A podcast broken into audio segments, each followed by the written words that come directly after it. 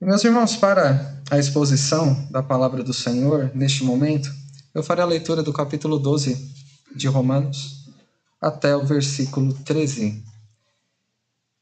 Romanos 12, do versículo 1 até o versículo 13. Ouçamos a palavra do nosso Deus que nos diz assim: Rogo-vos, pois, irmãos, pelas misericórdias de Deus, que apresenteis o vosso corpo por sacrifício vivo, santo e agradável a Deus, que é o vosso culto racional. E não vos conformeis com este século, mas transformai-vos pela renovação da vossa mente, para que experimenteis qual seja a boa, agradável e perfeita vontade de Deus. Porque pela graça que me foi dada, digo a cada um dentre vós que não pense de si mesmo, além do que convém. Antes, pense com moderação, segundo a medida da fé que Deus repartiu a cada um. Porque assim como num só corpo temos muitos membros, nem todos, mas nem todos, os membros têm a mesma função, assim também nós, conquanto muitos, somos um só corpo em Cristo e membros uns dos outros. Tendo, pois, diferentes dons segundo a graça que nos foi dada, se profecia, seja segundo a proporção da fé.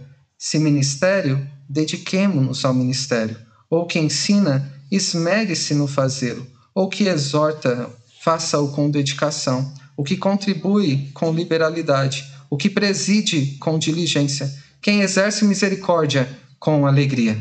O amor seja sem hipocrisia. Detestai o mal apegando-vos ao bem. Amai-vos cordialmente uns aos outros com amor fraternal, preferindo-vos em honra uns aos outros. No zelo, não sejais remissos, sede fervorosos de espírito, servindo ao Senhor. Regozijai-vos na esperança, sede pacientes na tribulação, na oração, perseverantes. Compartilhai as necessidades dos santos, praticai a hospitalidade. Amém. Lemos todos juntos mais uma vez, do versículo 11 até o 13. No zelo, não sejais remissos, sede fervorosos de espírito, servindo ao Senhor. Regozijai-vos na esperança, sede pacientes na tribulação, na oração perseverantes. Compartilhai as necessidades dos santos, praticai a hospitalidade. Amém. Vamos orar mais uma vez? Bondoso Deus e Pai, nós te damos graças por podermos te cultuar nessa noite, encontrar com o Senhor neste culto e podermos também receber a Sua palavra.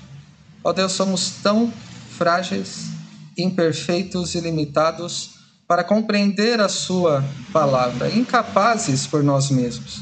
E é por isso que sempre rogamos que o Senhor abra o nosso entendimento para compreendermos a tua palavra.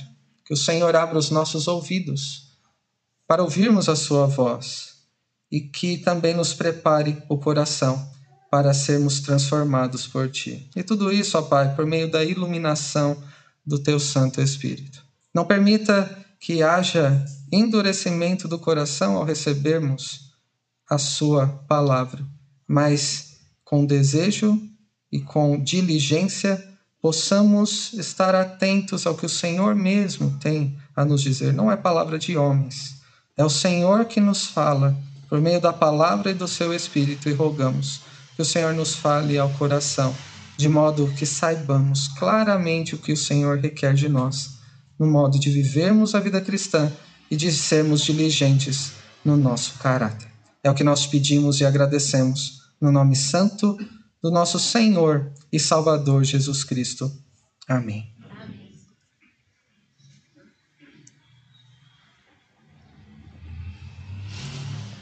Meus irmãos, algumas semanas atrás começamos essa minissérie de mensagens baseadas em Romanos 12, porque vimos a necessidade da igreja em receber este ensino, ser alimentado neste sentido e por sabermos que os irmãos crentes no Senhor Jesus têm o desejo sincero de viver a vida cristã, seguindo os passos de Cristo, segundo a vontade de Deus. E um outro motivo é porque o conselho vem dessa necessidade no final do ano, inclusive escolheu um tema que os irmãos devem se lembrar sempre no decorrer desse ano, pois estamos trabalhando este tema nas oportunidades que temos, que é unidade na diversidade, até na adversidade. Eu comentei com alguns irmãos que eu fui dizer isso e quase travou minha língua, eu quero dizer de novo. É unidade na diversidade, até na adversidade, mesmo quando é difícil. Você deseja viver a vida cristã e ser agradável a Deus naquilo que faz? Na prática, como você tem procurado fazer isso? Não é uma questão que paramos para pensar, não é? Você para um dia e diz: Como eu tenho vivido a minha vida cristã? E se eu estou no caminho certo? Somente quando recebemos a palavra de Deus nos falando nesse sentido, é que, como um espelho, vemos a nós mesmos e aquilo que Deus requer de nós, sobre como Ele quer ser ah, agradado no modo em que nós vivemos. Pense na vida. Nas áreas da vida em que vocês têm ouvido nessas últimas mensagens. Nós temos considerado o aspecto da nossa existência que se refere à devoção a Deus, que nós chamamos de vida devocional, aspecto espiritual da nossa vida com Deus, que abrange todas as áreas da nossa existência. Temos visto também que, na prática, a vida cristã é vivida no contexto do corpo de Cristo, servindo a Deus na igreja, com os dons que ele nos dá para servi-lo, como ele nos capacita para fazê-lo. E nós vimos que nós exercemos a vontade de Deus ou cumprimos a vontade de Deus ah, na vida cristã nos nossos relacionamentos, de maneira que o modo em que tratamos e nos relacionamos uns aos outros é um indicativo de como está a nossa vida com Deus. Se temos seguido ao Senhor Jesus. Você acha que tem cumprido a boa, perfeita e agradável vontade de Deus em todas essas coisas? Em todas essas áreas? Você julga ser agradável a Deus naquilo que você procura fazer e naquilo que você consegue realizar? Você poderia dizer que, olha, pastor, eu faço o melhor que eu posso na minha vida cristã. Além de certo ponto, não adianta, eu não consigo, eu não nasci para isso. Talvez você poderia dizer que faz o que parece mais certo, o que te dá paz, o que a sua consciência diz que deve fazer.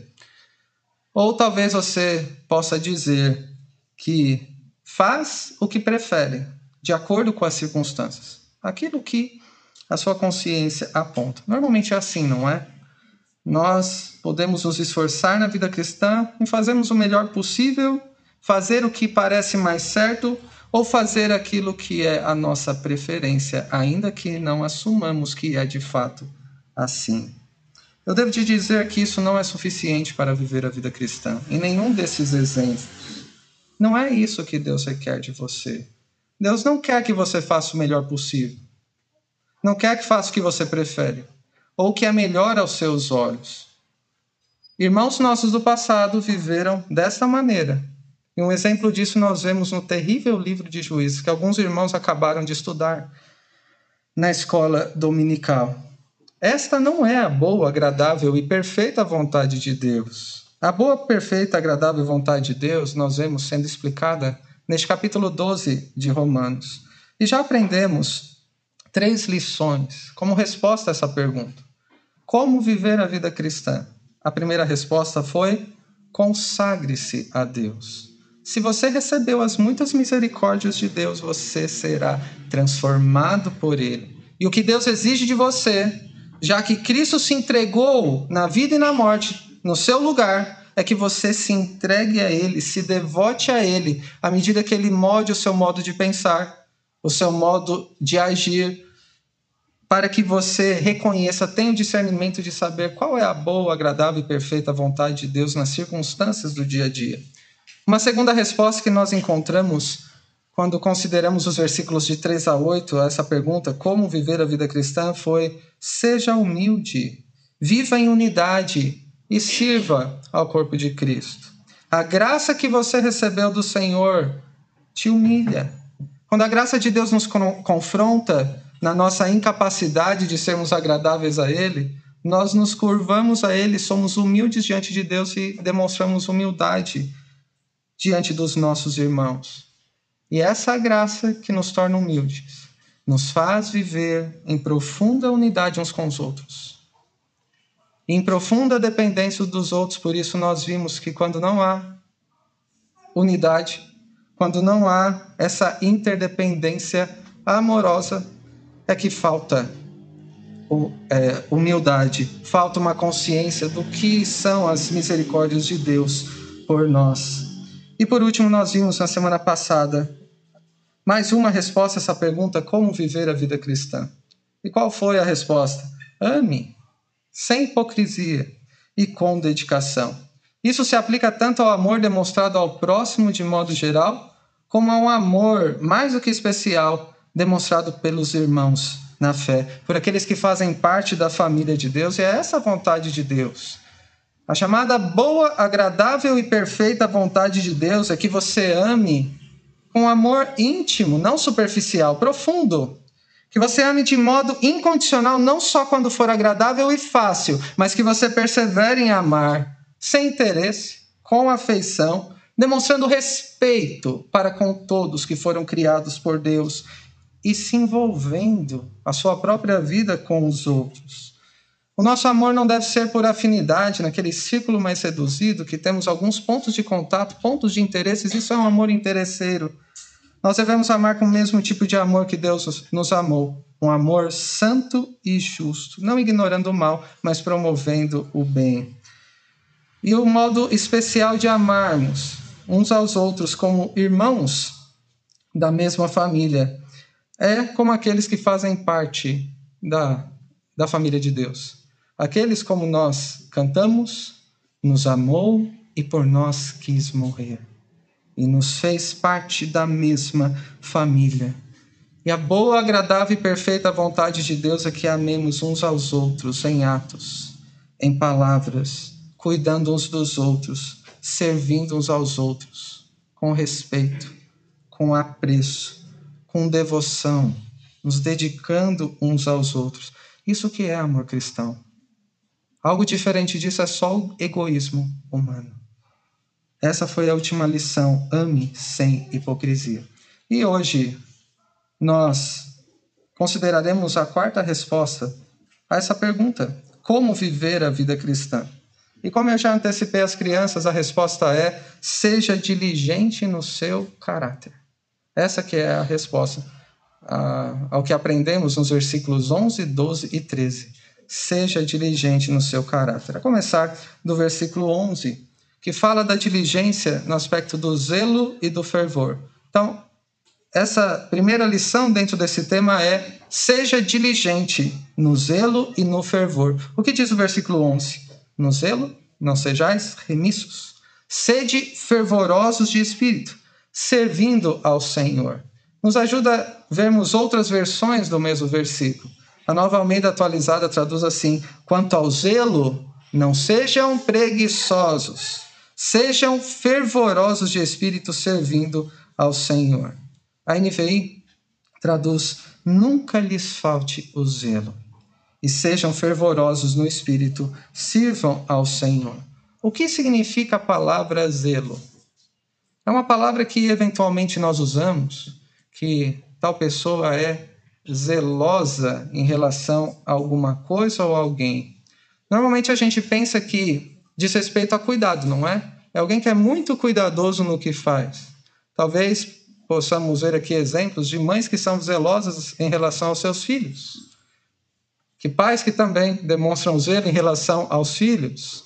Talvez não tanto quanto as mães. É diferente mas somos zelosos em relação ao trabalho, ao serviço ao Senhor, e é isso que é esperado. Tem um aspecto do cuidado.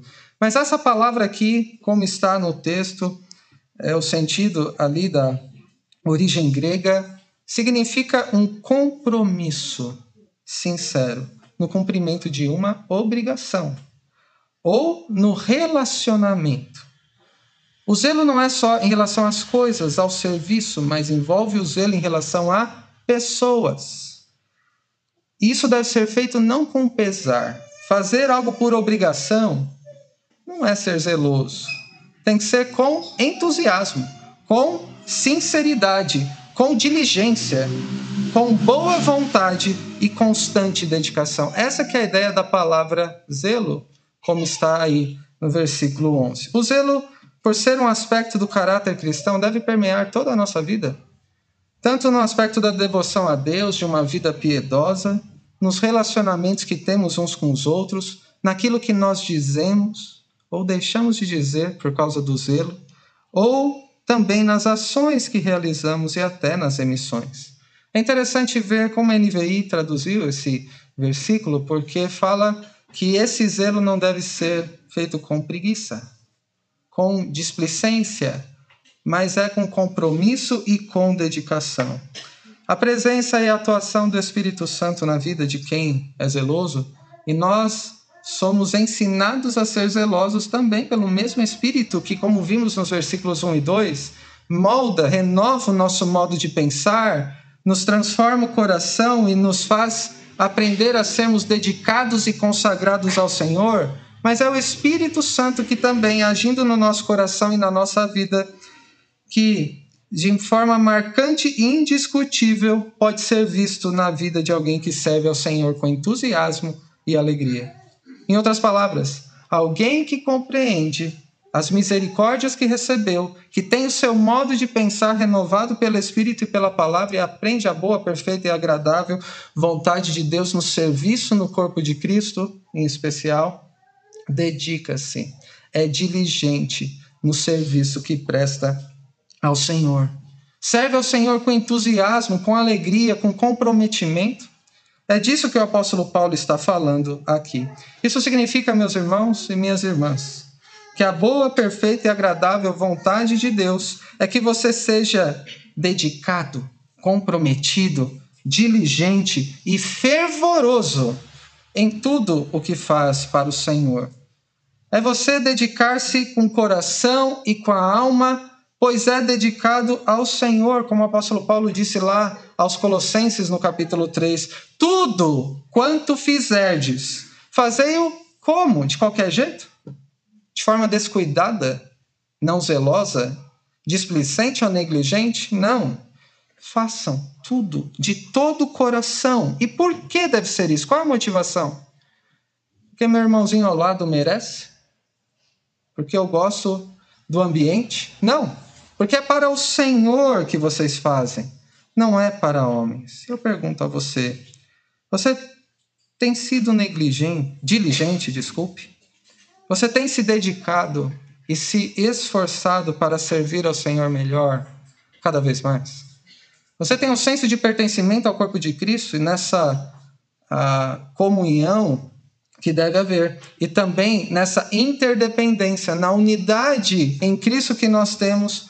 Você deseja se envolver mais no serviço ao Senhor, e não de qualquer jeito, num compromisso sincero, com alegria e de boa vontade, não porque ordenam que você faça, mas você faz de boa vontade, de um modo voluntário. Você tem sido zeloso e fervoroso também em relação aos meios de graças que, que Deus nos deu.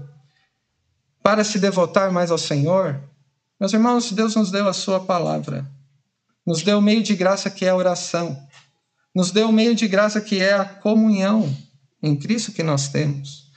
O meio de graça que é a adoração, os sacramentos, tantas bênçãos que Deus nos dá para que nós nos consagremos mais a Ele com alegria, que o sirvamos com integridade, para agradá-lo com a nossa vida, com as nossas palavras, com as nossas ações, com os nossos relacionamentos.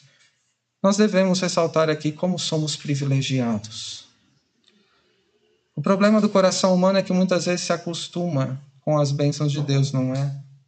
E brota uma falta de contentamento, murmuração, ingratidão, a pretensão de pensar como seria melhor se algo mudasse. Mas nós fomos criados por Deus de uma forma toda especial. Nós fomos salvos em Cristo Jesus. Fomos chamados para viver para Ele segundo a sua boa, agradável e perfeita vontade. E ele nos exorta, ele nos ordena que o sirvamos como? Com entusiasmo, com alegria e intensidade. É esse que é o aspecto do fervor.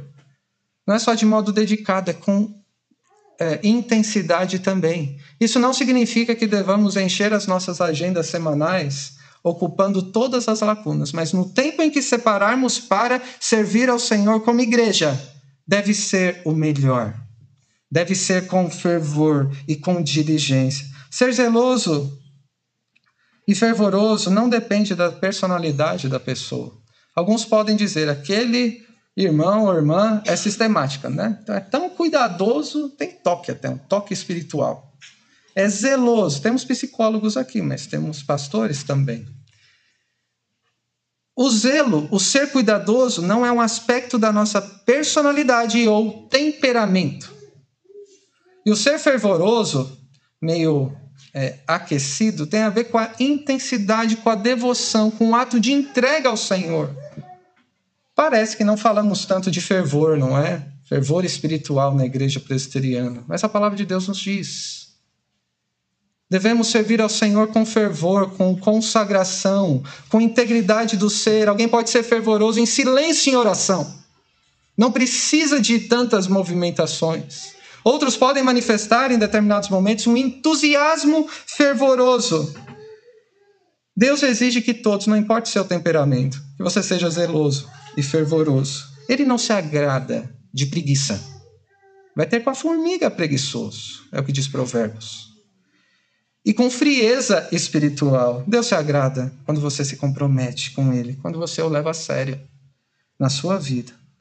Quando você se envolve, se dedica com entusiasmo, alegria, por boa vontade, com intensidade no corpo de Cristo, com a igreja. E quando você é alguém que não é somente atento à palavra pregada, mas você também é um dedicado, zeloso e fervoroso praticante. Mais uma vez vocês estão ouvindo a palavra de Deus sendo pregada. E como vocês serão diligentes uh, e fervorosos na aplicação do que estão recebendo aqui? Como Deus quer que vocês vivam a vida cristã é seja diligente no zelo e no fervor. Em segundo lugar, nós vemos a segunda lição no versículo 12. A lição é: seja diligente na alegria, na paciência e na oração. Seja diligente na alegria, na paciência e na adoração. Isso diz respeito ao caráter cristão, que é determinante naquilo que nós fazemos na vida cristã. O versículo 12 diz: Regozijai-vos na esperança, sede pacientes na tribulação, na oração perseverantes. Uma outra versão, a Nova Almeida atualizada, traduz assim: Alegrem-se na esperança, sejam pacientes na tribulação e perseverem na oração. Alegria e esperança sempre devem caminhar juntas. O contrário também é verdadeiro. E esse é um princípio que nos ajuda a viver a vida cristã, a lidar com as circunstâncias do dia a dia. Como o contrário, onde há tristeza, é por profunda tristeza, é porque há falta de esperança. Quando lidamos ou nos relacionamos com pessoas que estão sofrendo e que estão abatidas, deprimidas, com uma profunda tristeza, é porque lhes falta esperança. E a propósito de como isso deve ser tratado, mas certamente todos precisarão do Evangelho, que é essencial para a nossa alma, para que haja transformação. Na época em que esse texto foi escrito, no primeiro século, e lido a primeira vez, parecia não haver motivos para se alegrar. Eu vou lembrá-los um pouco do contexto aqui, do cenário da época, com três palavras somente, né? ou três é, questões. Eles, do ponto de vista político, era terrível. Gerava muitas preocupações.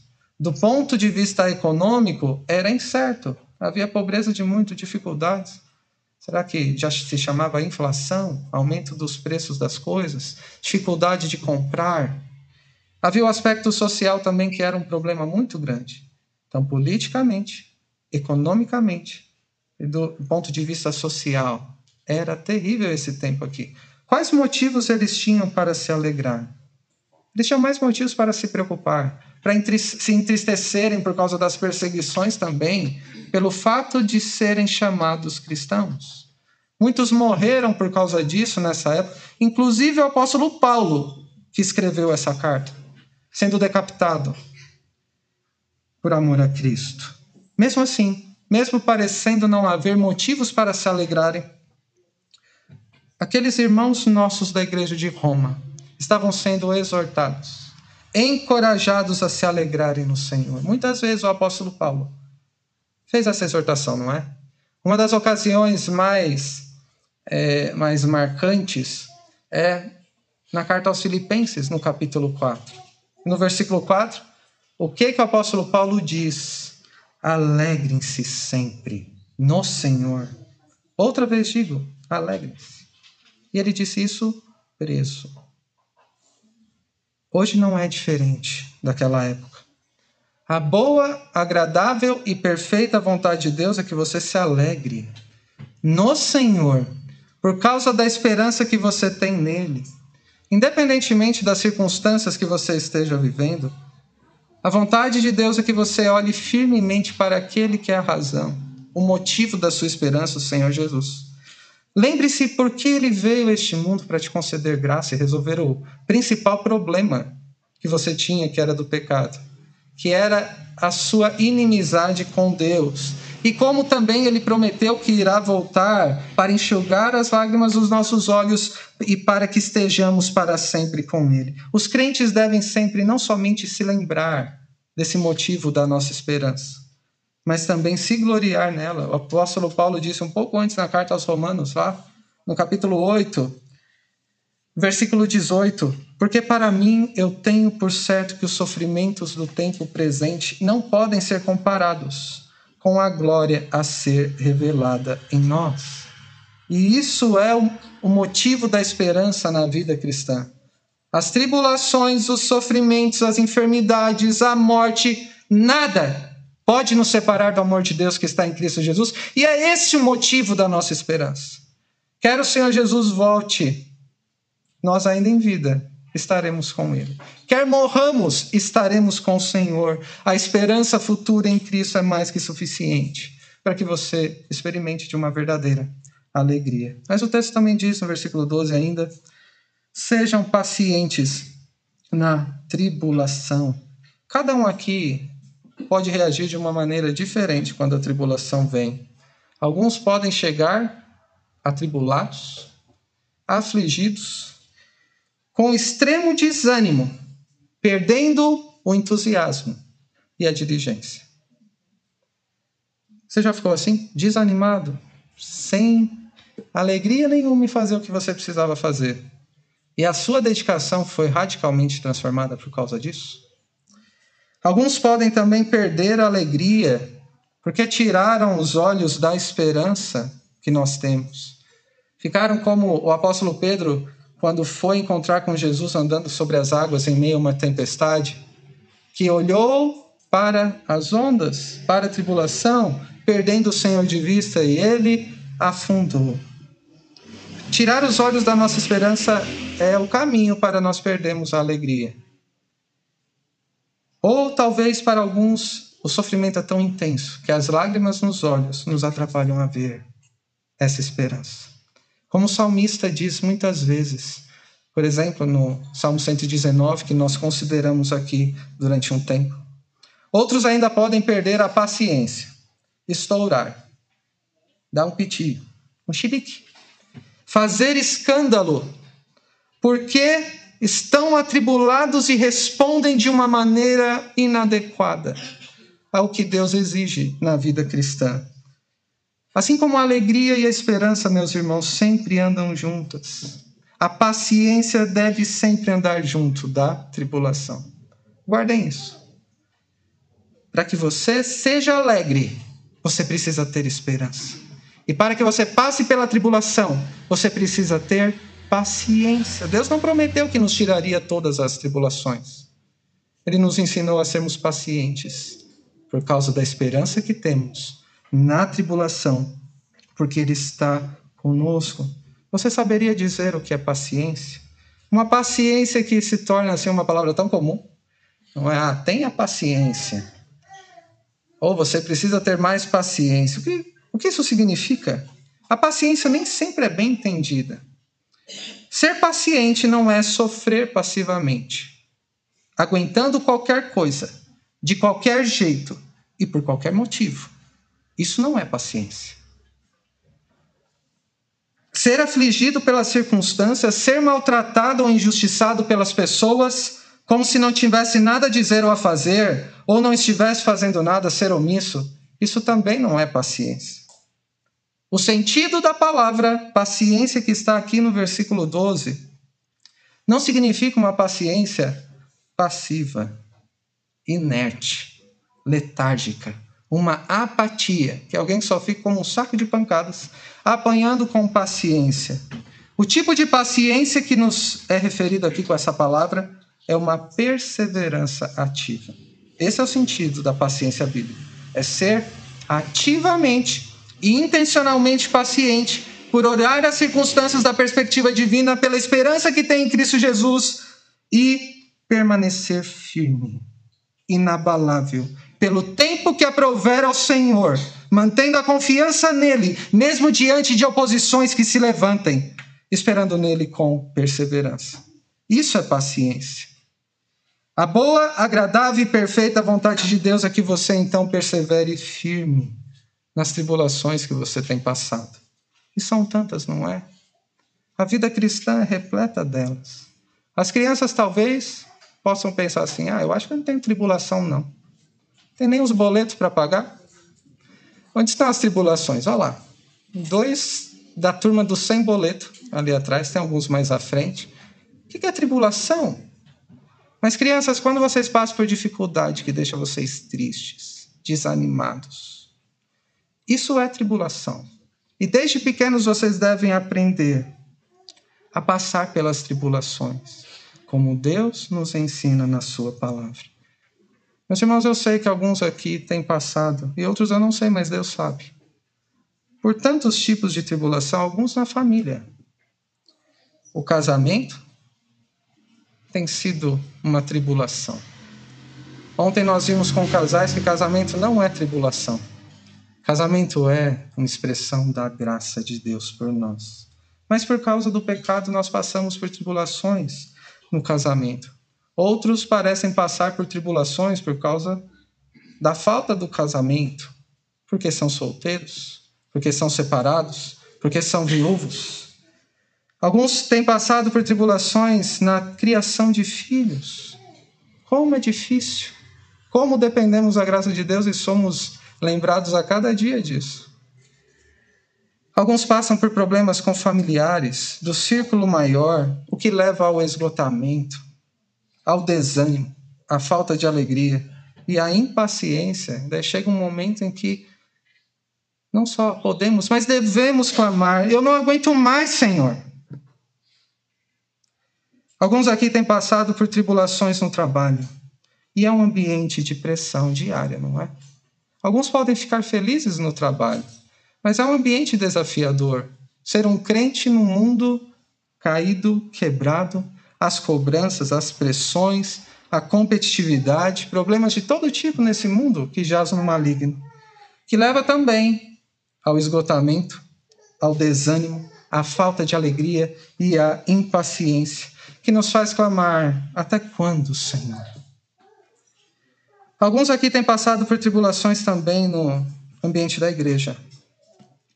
Um lugar que Deus projetou para nos deleitarmos nele, enquanto servimos de todo o coração, junto a outros irmãos que também foram, assim como nós, amados por Ele. Mas por causa dos efeitos do pecado no mundo,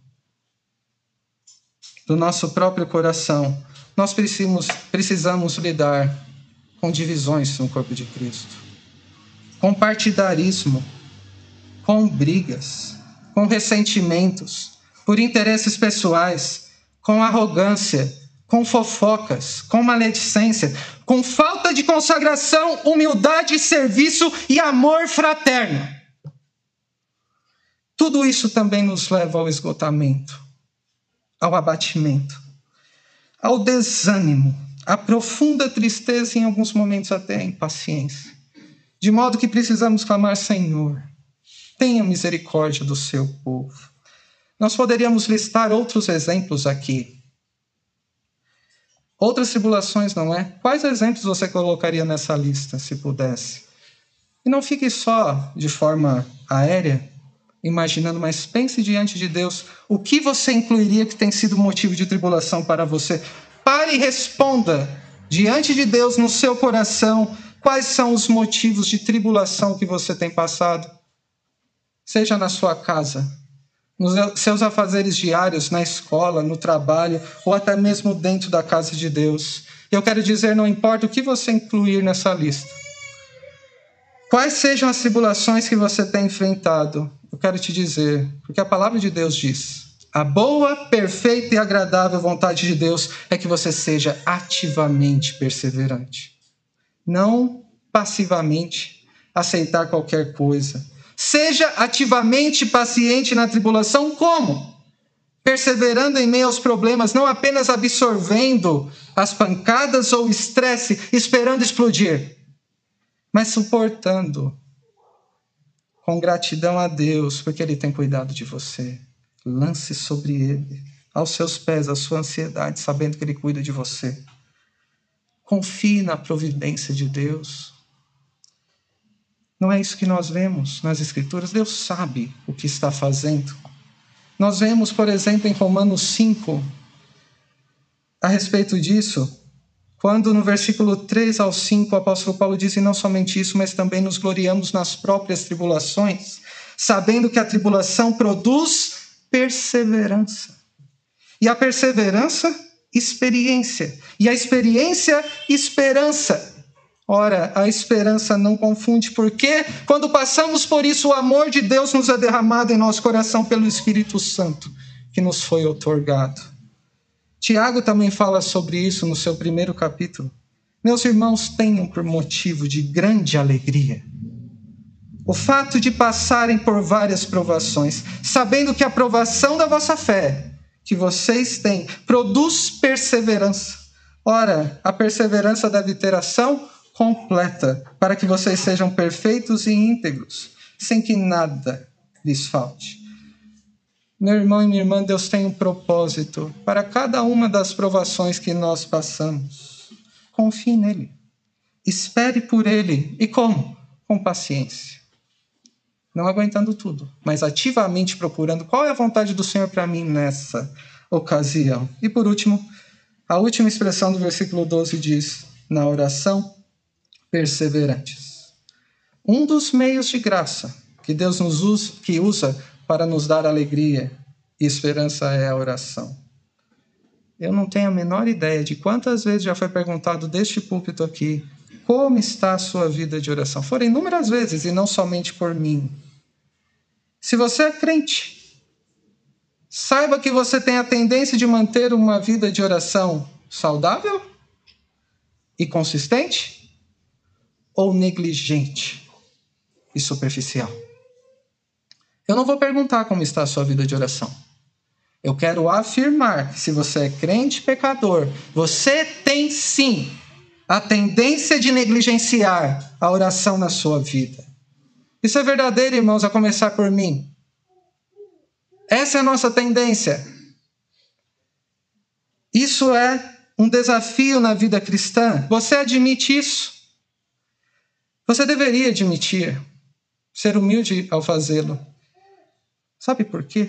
Se a Bíblia diz muitas vezes sobre a necessidade de orarmos mais sem esmorecer nas palavras de Jesus, de orar sem cessar, de perseverar na oração, é porque nós temos sim a tendência de negligenciarmos a oração na caminhada cristã.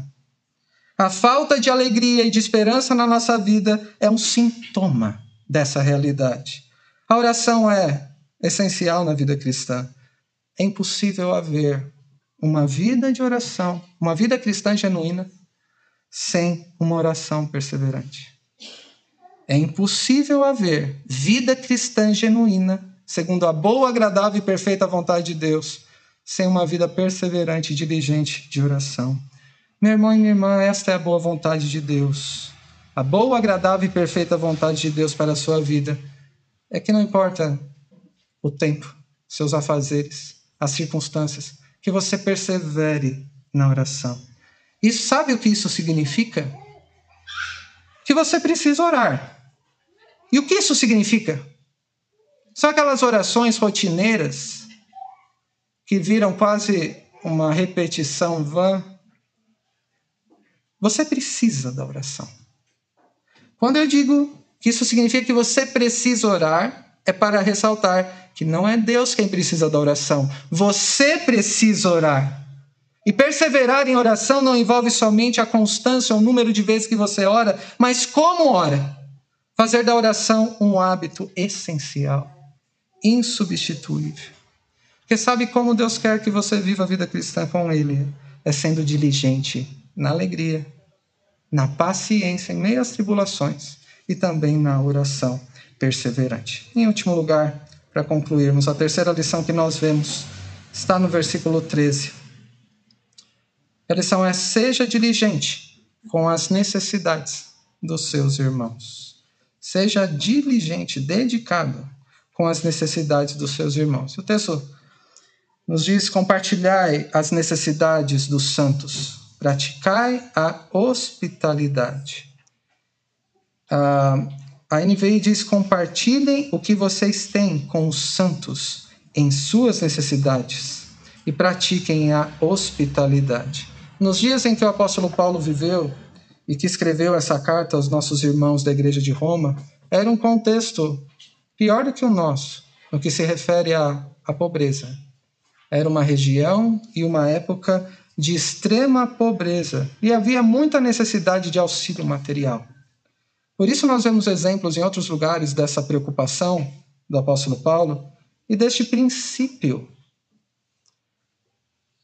uh, de auxílio da necessidade dos irmãos e também da hospitalidade. Por exemplo, nós vemos em 2 Coríntios, capítulo 5, capítulo 8, do versículo 1 ao 5, o seguinte: Também, irmãos, queremos que estejais, estejam informados a respeito da graça de Deus que foi concedida às igrejas da Macedônia. Porque no meio de muita prova de tribulação, manifestaram abundância de alegria e a profunda pobreza deles transbordou em grande riqueza de generosidade. Porque posso testemunhar que, na medida de suas posses e mesmo acima delas, eles contribuíram de forma voluntária pedindo-nos com insistência a graça de participarem dessa assistência aos santos. E como eles fizeram? Não somente fizeram como nós esperávamos, mas pela vontade de Deus, deram a si mesmos primeiro ao Senhor, depois a nós. Eles estavam pobres, sem recursos materiais. E mesmo assim não deixaram de contribuir com generosidade com a obra de Deus e com as necessidades de outros irmãos que provavelmente não eram tão necessitados quanto eles. E para eles isso foi uma graça de participar da assistência aos santos.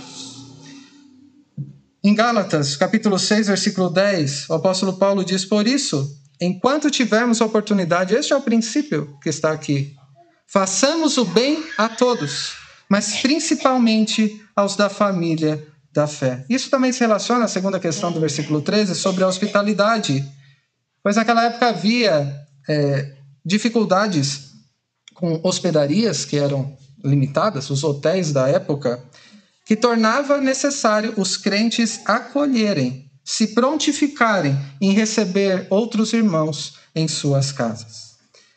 Isso fez o autor aos Hebreus dizer lá no capítulo 13 o seguinte: Não se esqueçam da hospitalidade, pois alguns, praticando-a sem o saber, acolheram anjos.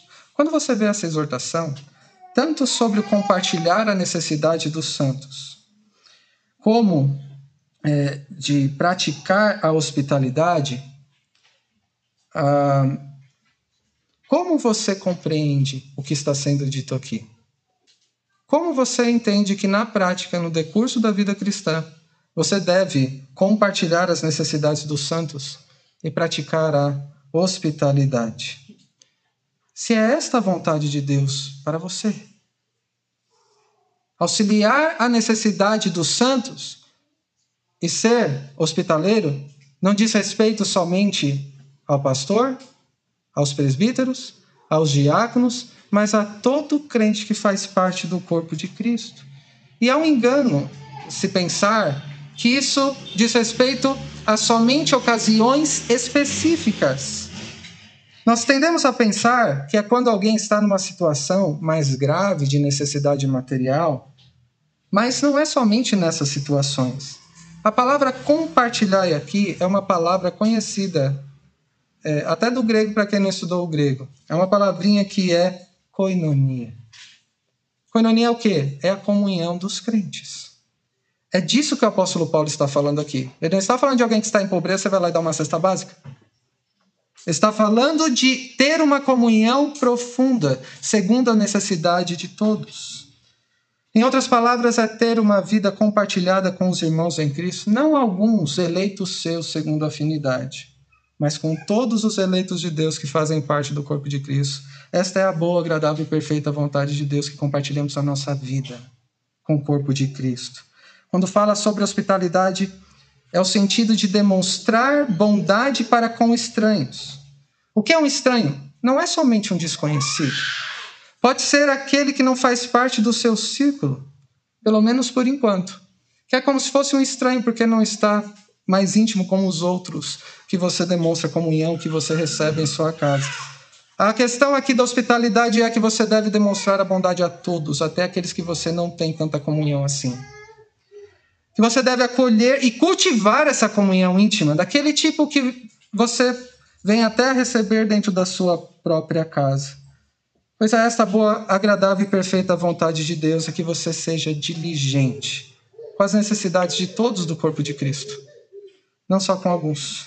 Que você demonstre bondade para com todos, até com aqueles que você considera estranhos para você. Isso não acontece somente em situação estranha. Meus irmãos, extremas, desculpe, não acontece somente em situações extremas. Meus irmãos, vocês sabiam que há pessoas entre nós com todo tipo de necessidade? Não somente material, mas espiritual, social. Precisam ter comunhão com você. E serem tratados como irmãos, assim como você trata aqueles mais próximos de você. Vocês sabiam que há entre nós pessoas que ainda são estranhas para você, que você não chegou a um nível de comunhão? Seja por falta de oportunidade, crie essa oportunidade. Ou por não serem acolhidos por você por algum motivo. A vontade de Deus é que você demonstre bondade para com eles, com todos. Não se feche num círculo. A igreja não é uma panela com tampa, é um corpo com membros. Deus quer que você demonstre bondade, que acolha o irmão, que cultive uma comunhão íntima dentro da sua casa, em especial na casa de Deus. Isso significa então que Deus quer que você viva a vida cristã sendo diligente com as necessidades, todo tipo de necessidades de seus irmãos, todos os irmãos. Para concluir, sobre essa mensagem. Um tema: seja diligente no seu caráter. O que esse texto tem a ver com você? Hoje é o dia para você avaliar se você tem sido diligente ou negligente nesses aspectos do caráter cristão. Seja diligente no zelo e no fervor. Seja diligente na alegria, na paciência e na oração. Seja diligente com as necessidades dos seus irmãos, que Deus colocou ao seu lado. Porque essa é a boa, agradável e perfeita vontade de Deus. Que Deus te abençoe. Amém.